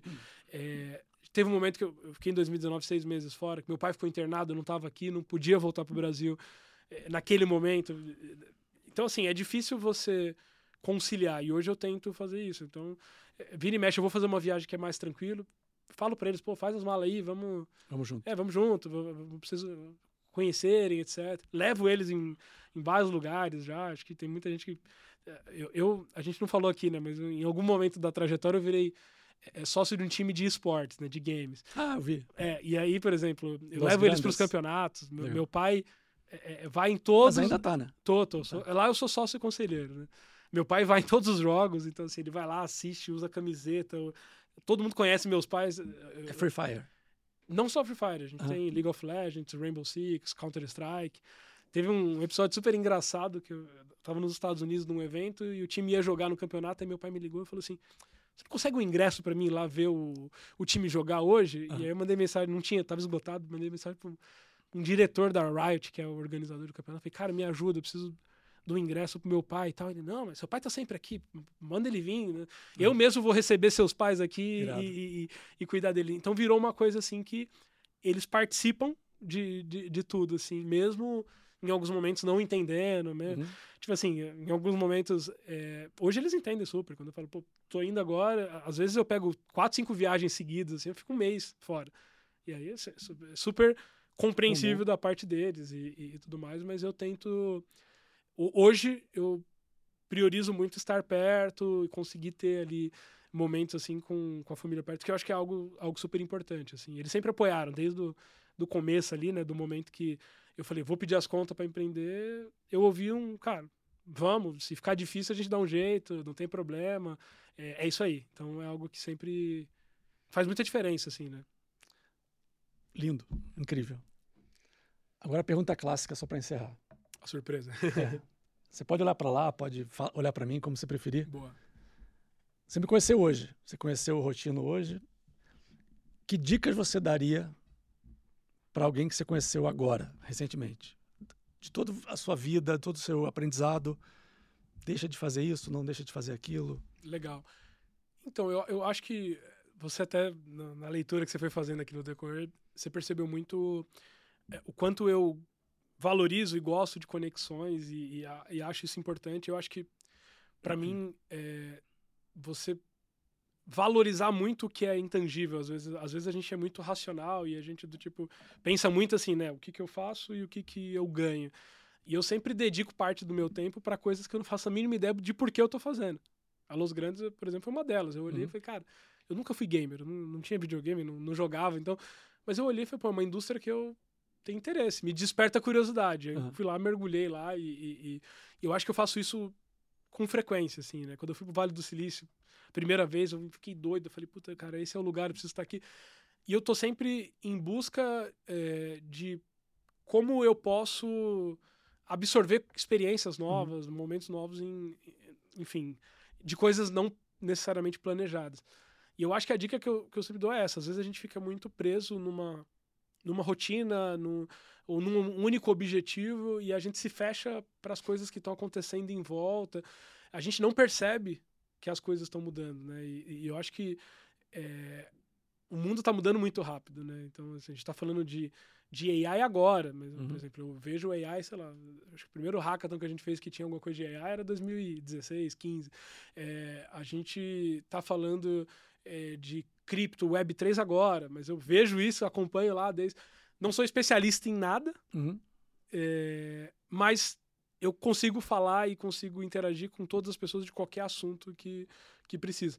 E eu acho que todo mundo deveria ser um pouco curioso de, de absorver e, e, cara, sempre é, é, eu sempre faço um exercício é, de quando eu falo com alguém assim de é muito comum às vezes eu estou fazendo um call e eu começo a pegar um monte de link de LinkedIn, WhatsApp, eu começo a passar para as pessoas, porque eu fico pensando assim, cara, quem que eu conheço que se essa pessoa conhecer sei lá, vai, vai gerar alguma coisa. E não, zero interesse, assim, tem hum, muita...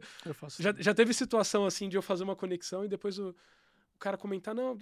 E eu falo, pô, cara, tem uma pessoa que... Cara, você tá doido? Você já me apresentou essa pessoa, já fiz negócio com ela. É, faz sentido. E, faz sentido. É, e eu perco o tracking disso, porque eu não, claro. não fico monitorando, eu conecto as pessoas e, e, e deixo ver o que, que vai gerar. Mas, assim, eu acho que a dica é essa, assim, seja curioso, vai para coisa que talvez não é tão óbvia num primeiro momento. É, é, e conecta as coisas, assim, né? Eu, enfim, eu sou muito fã do Steve Jobs, gosto muito daquele discurso que ele fez na Universidade de Stanford em 2005, uhum. é, que ele, enfim, aquele discurso, acho que ele fala de muita coisa legal, né? Ele fala de vida, fala de morte, fala, fala de família e ele fala sobre conectar os pontos, né? E ele fala que, tipo, cara, os pontos eles nunca se conectam olhando para frente, eles se conectam quando você olha para trás. Então, hoje, quando eu olho para minha carreira e, e, e, vejo, tipo, o que, que eu al alcancei, o que, que eu construí, a maior parte das conexões, elas foram feitas em momentos que eu nem sabia para que, que aquela conexão ia, ia surgir. Eu tento sempre manter isso. Hoje é mais difícil, porque eu conheço um número muito grande de pessoas, e aí, às vezes, é, é, o volume, né, de, a demanda é muito maior do que eu consigo atender de, de conexões, mas eu tento sempre ter qualidade nas conexões que eu estou fazendo. Então, assim, pô, eu, já que hoje eu preciso muitas vezes falar mais não do que sim, quando eu falo um sim, uhum. eu falo, cara, como que eu consigo colocar essa pessoa no, na, nas conexões certas? Ser um sim de verdade também. Né? É, e, e, geralmente gerar valor. E, e gerar valor para todos os lados, né? Eu, então, eu, eu, eu acho que isso é super legal, assim. Isso faz você conhecer muita gente, é, é faz você, sei lá, já tem alguns anos que eu empreendo, então hoje eu olho alguns negócios assim e, e, saber que eu agreguei no momento inicial. E às vezes as próprias pessoas têm esse reconhecimento, né? De, de cara, foi por causa de uma conexão que você fez, foi por causa de um. Pô, lembra que você me passou o contato da pessoa e, cara, olha o que virou. Eu sou fissurado nisso, assim, de olhar para o passado e falar: caramba, os pontos realmente se conectam. E aí isso faz, eh, para se conectar, você tem que ter pontos aleatórios, né? Então você, Exatamente. Sai, você sai conectando para frente qualquer coisa. Eu lembro que teve muita gente assim em momentos diferentes da minha carreira que fala, cara, será que você não é meio desfocado? Eu acho que eu tenho um pouco de TDAH, assim, hum. super avançado. Bem-vindo. É, mas a pessoa fala, cara, será que você tá desfocado? Você tá fazendo a fábrica, a fábrica tá crescendo, aí você vai fazer hackathon, do tipo... E eu olho hoje e falo, cara, foi a melhor decisão que eu tomei na vida. Aí depois do tipo, cara, você tá fazendo um hackathon, aí você vira uma escola, de novo. Aí você tá numa escola, você vende a escola, você entra pro game, e, e sei lá, tipo assim, tem coisa que tem muita coisa que deu, não deu certo, né? Eventualmente a gente apostou, gastou tempo, gastou energia e não deu nada. Uhum. Mas as poucas que dão certo, elas justificam todas as outras que não dão certo. Então acho Sim. que a, a, dica é essa, assim, ser curioso, entrar de cabeça em tudo e conectar as pessoas. Do tipo, quando você conecta as pessoas sem pensar no resultado, você conectar simplesmente por conectar, você realmente enxerga um, um resultado em algum momento que às vezes nem é para você, mas a satisfação de você saber que você participou de alguma forma já, já justifica a energia o... que volta te alimenta muito mais. Né? Exatamente, exatamente. Acho que essa, essa é a dica número um, assim. Show. Cara, obrigado. Parabéns. Eu tô... Foi um dos melhores podcasts que eu já fiz. Pô, obrigado. Eu já fiz um monte. Mas a história é muito bonita, é muito verdadeira e muito do que eu acredito como pessoa também. E, o que, é um pouco do que... É, é muito do que a Monkin pulsa. Então, Pô, parabéns. Muito orgulho de ouvir a tua história, de te conhecer. Não, feliz aqui de participar. Eu acho que esse formato aqui é sempre um formato muito legal, assim, porque eu falo que, sei lá, 50% da responsabilidade é, é, minha como participante, mas 50% da responsabilidade é de quem, tá, quem é o host de sim, sim. saber navegar bem nas perguntas e, e extrair, né? Acho que tem muita coisa, extrair o que realmente gera valor e, E eu acho que o que a gente falou aqui foi muita coisa muito legal, então espero que é, pessoal, a audiência aqui que acompanha, espero que eles gostem, né? E, e que gere valor e quem quiser se conectar comigo, pô, eu tô em todas as redes sociais. Tento ser a pessoa mais acessível do mundo na medida do possível e ficaria feliz eh, de, de alguma forma saber que o que a gente falou aqui vai gerar valor para alguém. Obrigado. Valeu, Valeu até a próxima. Obrigado, pessoal. Até a próxima. E a gente se vê em breve. Valeu. É isso aí.